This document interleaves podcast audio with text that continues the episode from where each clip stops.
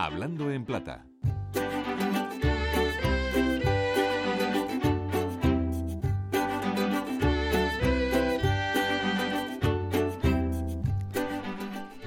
Un verbo, mm, verter, complicado si queremos complicarnos la vida, sobre todo cuando lo conjugamos. Es un error frecuente, lo convertimos en vertir y no es verter.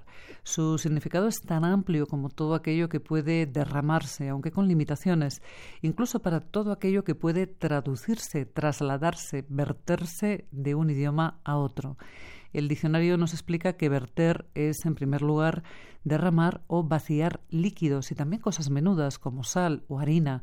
También puede utilizarse en el sentido de traducir de una lengua a otra o incluso pueden verterse máximas o conceptos, nos dice el diccionario, con un fin siniestro.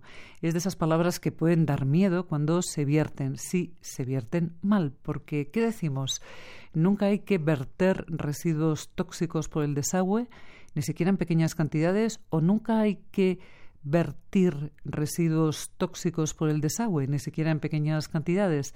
Debemos decir verter es decir, que de las dos posibilidades elegimos ese nunca hay que verter residuos tóxicos. Y debemos tener cuidado, además, cuando conjugamos este verbo. Cuidado con formas equivocadas, aunque muy corrientes. Cuidado con decir virtió residuos tóxicos o virtieron residuos tóxicos. Digamos, vertió residuos y vertieron residuos tóxicos. Vertió, vertieron, verter, la E ahí Siempre, si nos sirve de algo, pensemos en que verter se conjuga como el verbo entender. Si nos asalta la duda, ahí tenemos esa posibilidad. No decimos entendir, entendió o entendieron, decimos entender, entendió y entendieron.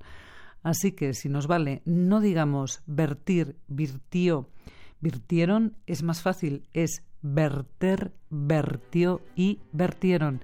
Y siempre, eso sí, verter escrito con V. Hablando en plata, Amelia Fernández, Radio 5 Todo Noticias.